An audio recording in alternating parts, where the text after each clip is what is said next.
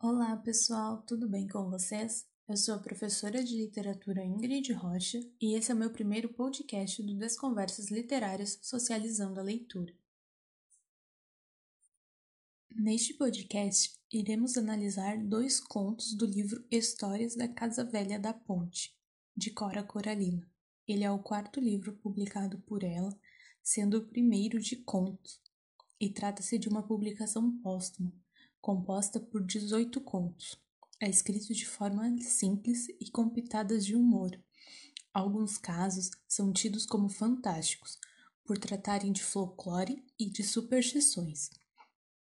É um retrato da cidade de Goiás, no final do século XIX e no início do século XX. Um acervo de memórias sobre o cotidiano, tradições e até mesmo assombrações. O conto A Casa Velha da Ponte nos faz conhecer a vida de Cora Coralina através de um olhar saudoso ao passado.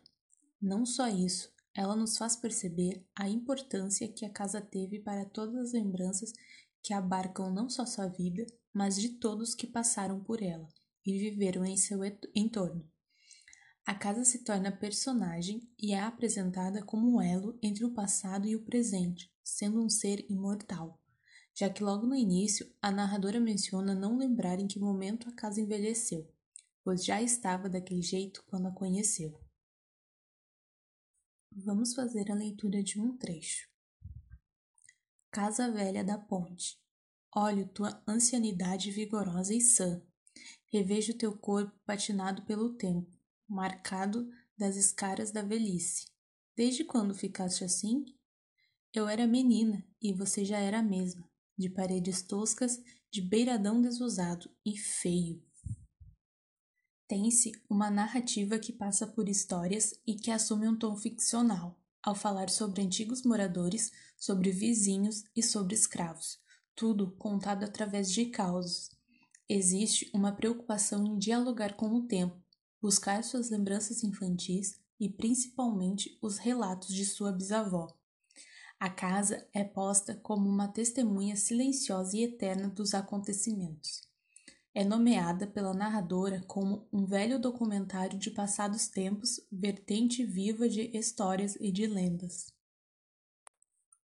O conto é subdividido em quatro partes. Cada uma das partes carrega o título Casa Velha da Ponte disposto em caixa alta e apenas no segundo é adicionado o pronome possessivo minha. Essa divisão também marca a disposição das lembranças e a movimentação no tempo e no espaço. Primeiro, a narradora, já em idade avançada, relembra a ancianidade da casa através do seu olhar ainda criança, como mencionado no trecho citado anteriormente. Na segunda parte, a narradora dialoga em relação ao estado da casa, já que está bem velha, mas dessa vez imaginando como era na época em que foi construída. Assume nesse trecho um tom ficcional, já que ela nunca viu a casa no tempo em que era jovem. Sua descrição é baseada em sua imaginação. O terceiro título nos leva para conhecer os primeiros moradores. As histórias são contadas pela bisavó da narradora, quando Cora Coralina ainda era menina. Os causos vão dos ancestrais que guardavam ouro na parede, aos escravos que se entregavam aos desejos e até mesmo ao escravo que se matou para não sofrer com os castigos. Vejamos os trechos que relatam essa situação no conto. Trecho sobre o ouro na parede. Minha bisavó falava de seus antigos ancestrais. O primeiro lembrado de outra bisavó, um certo Tebas Ruiz, recebedor dos quintos reais. Antes de morrer, enterrou no porão da casa ouro avultado, grossas barras, moedas e mais lavrados. Para não seguir preso para Portugal, prevaricador da real coroa, sonegador e esbanjador dos quintos de El Rei, bebeu seu copo de veneno, tendo antes feito beber ao seu antigo escravo de confiança, que muito sabia e podia contar. Trecho sobre os escravos que se entregavam aos desejos. Vultos negros no escuro se buscando, se agarrando, na sombra dos muros, e tapumes, atracados num cio vigoroso e animal. De noite subia das senzalas e dos quadrados um fartum de sexo e de sêmen. Trecho sobre o escravo que se matou. Contava minha bisavó de um certo Lourenço, jovem crioulo escravo, que um dia, ameaçado de castigo, rasgou o ventre num desvão da escada. Foi achado quando o capitão do mato já ia à sua procura, caído, morto, rasgado a faca, com as mãos duras, agarradas aos caracóis do próprio intestino, roto e derramado. A última parte é a finalização do conto, reafirmando a ideia de que a casa é um ser ancestral. Cora Coralina mostra três etapas de sua vida durante a narrativa: a infância, com suas lembranças dos causos que a bisavó contava, a juventude, que ela relatou como um período de grandes eventos da pobreza disfarçada, e a velhice, que é quando ela retorna para Goiás e, consequentemente, para a Casa Velha. Trecho sobre as três etapas da vida de Cora Coralina. Neste meio, me criei e me fiz jovem. Meus anseios extravasaram a velha casa, arrombaram portas e janelas, e eu me fiz ao largo da vida. Andei por mundo ignotos e cavalguei o corcel branco do sonho. Pobre, vestida de cabelos brancos, voltei à casa velha da ponte.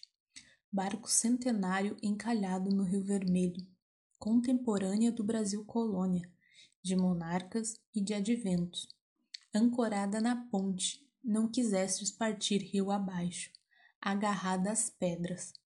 Nem mesmo o rio pôde te arrastar, raivoso, transbordantes, levado tuas raízes profundas a cada cheia brávia, velha casa e de tantos que se foram.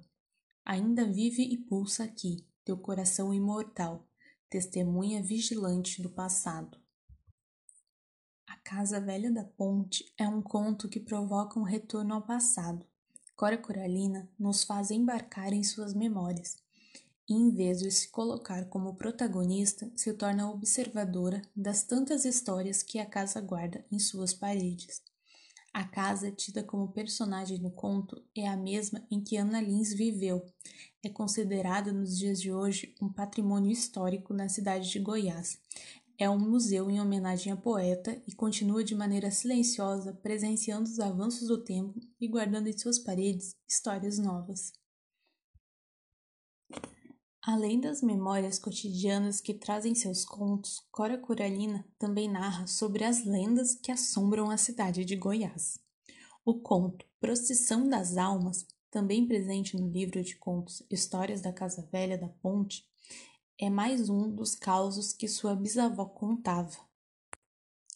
Antes de analisar o conto, é importante saber que a lenda da procissão das almas não pertence à cidade de Goiás. Os relatos acerca dela se espalham pelo Brasil todo e ganham até mesmo alguns acontecimentos extras conforme vão se propagando. A lenda conta basicamente sobre uma senhora que morava sozinha e, por não ter com quem conversar, costumava ficar cuidando de tudo ao seu redor pela janela. Aconteceu em um entardecer. Estava a senhora sentada olhando para a rua quando, de repente, avistou uma procissão, todos encapuzados e segurando velas acesas em suas mãos. Quando a procissão passou próxima à sua janela, uma das pessoas se aproximou e lhe entregou uma vela pediu que guardasse que no outro dia passaria para buscá-lo. A senhora apagou a vela e guardou em uma gaveta, depois foi dormir. No dia seguinte, primeiro acreditou ter sido um sonho, mas logo se dirigiu à gaveta para ver se tinha mesmo uma vela. Para sua surpresa, não havia vela nenhuma ali. No lugar existia um osso humano. Algumas lendas encerram o relato aí, na parte em que ela encontra o osso. Em outras, há uma volta para buscar e se revela sendo um esqueleto para aterrorizar a pobre senhora. As conversas sobre a procissão das almas ainda reforçam que nenhuma alma viva poderia ver a procissão passar, e o castigo para quem olhasse era ser levado para o reino da morte.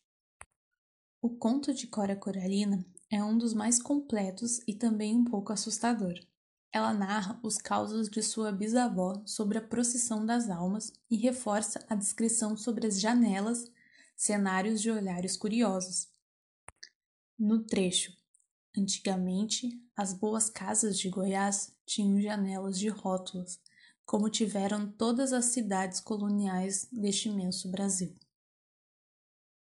Uma coisa muito comum naquela época, retratada por Cora Coralina, era a existência de pessoas na vizinhança que gostavam de fiscalizar a vida alheia, como ela mesma se refere no trecho, criaturas curiosas e fuxiqueiras dos velhos tempos. Elas observavam tudo o que acontecia aos arredores, não perdiam uma informação e afirmavam que as observações que mais valiam eram as que se passavam à noite. Vejamos um trecho sobre essas senhoras. Cada rua tinha sua observadora devota à tarefa, tecendo sua teia laboriosa de conclusões e que, fora da rótula, era moralista, feroz e impiedosa com os pecados do próximo, vizinho ou não. Trocavam-se os informes desta para aquela rua. Dava-se ampliação e relevo a pequenos incidentes e a vida noturna da cidade era depurada num filtro minucioso de alto rigor, controlado pelas tais. A história ocorreu com Dona Miguelita Reginata de Assis Regente, mais conhecida por Dona Minguta, numa sexta-feira de quaresma.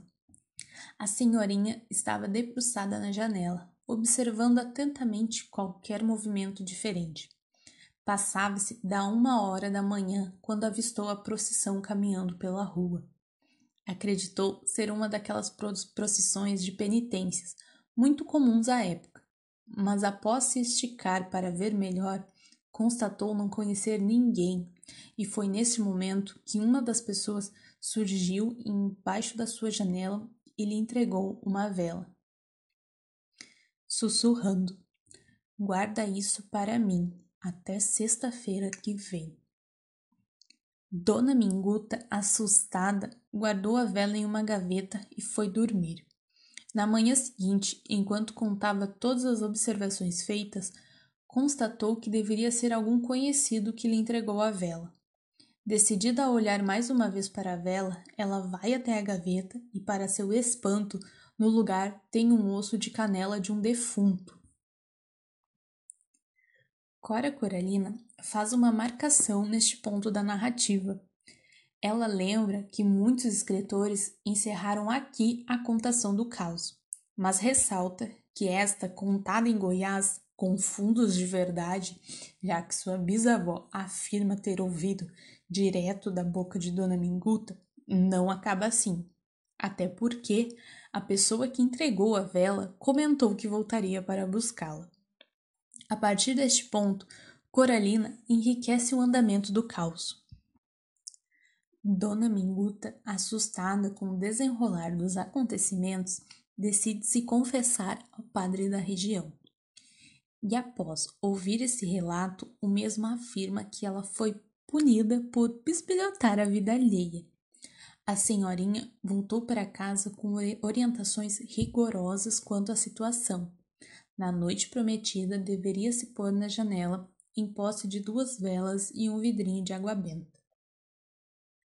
O vulto surgiu em sua frente e ela entregou a vela acesa junto com a que tinha recebido, e depois chacoalhou a água benta. Neste momento, a pessoa dobrou de tamanho e se debruçou na janela. Quando o capuz caiu, Dona Minguta viu uma caveira assustadora que lhe sussurrou na língua das caveiras. O conto se encerra neste ponto. Deduz-se que Dona Minguta sobreviveu a esse encontro pelo fato de ter sido ela a contar à bisavó de Cora Coralina este caos. Circula pela região de Goiás que seria um castigo para aquelas consideradas as fofoqueiras da região. Não se sabe qual foi o castigo aplicado à senhorinha, nas pesquisas que surgem sobre a lenda, esse aparecimento da procissão para as senhoras que ficavam cuidando da vida alheia também representava um presságio e apenas a vítima saberia do que. Esse foi mais um podcast do Desconversas Literárias Socializando a Leitura. Espero que tenham gostado da análise e apresentação destes dois contos de Cora Coralina. Eu vou ficando por aqui. Até o próximo, pessoal. Tchau, tchau!